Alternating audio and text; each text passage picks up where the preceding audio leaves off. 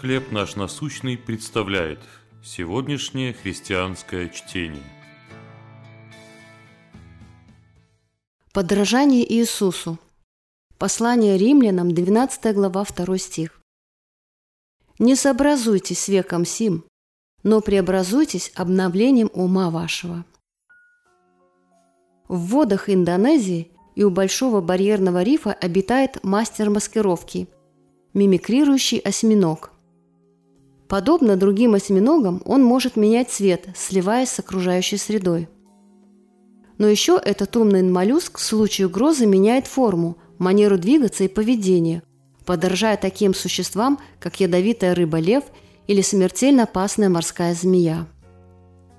В отличие от мимикрирующего осьминога, Христиане призваны выделяться в окружающем мире. Чувствуя угрозы со стороны тех, кто с нами не согласен, мы испытываем искушение слиться с миром, чтобы в нас не узнали последователи Христа. Однако апостол Павел призывает нас представить свои тела в жертву живую, святую, благоугодную Богу, отражая Спасителя в каждом аспекте своей жизни. Друзья или родственники могут давить на нас, убеждая соответствовать образу этого мира.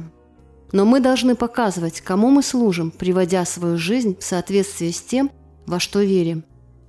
Если мы будем повиноваться Писанию и являть любящий характер Небесного Отца, наша жизнь покажет, что награда за послушание превосходит любые потери. Как вы будете подражать Христу сегодня? В каких случаях вам хотелось, чтобы люди не узнали, что вы христианин? Бывало ли такое, что родственники или друзья отдалялись от вас из-за вашего христианского поведения? Господь Иисус, дай мне смелость и уверенность являть Твой характер перед другими. Чтение на сегодня предоставлено служением «Хлеб наш насущный». Еще больше материалов вы найдете у нас на сайте, в соцсетях и YouTube.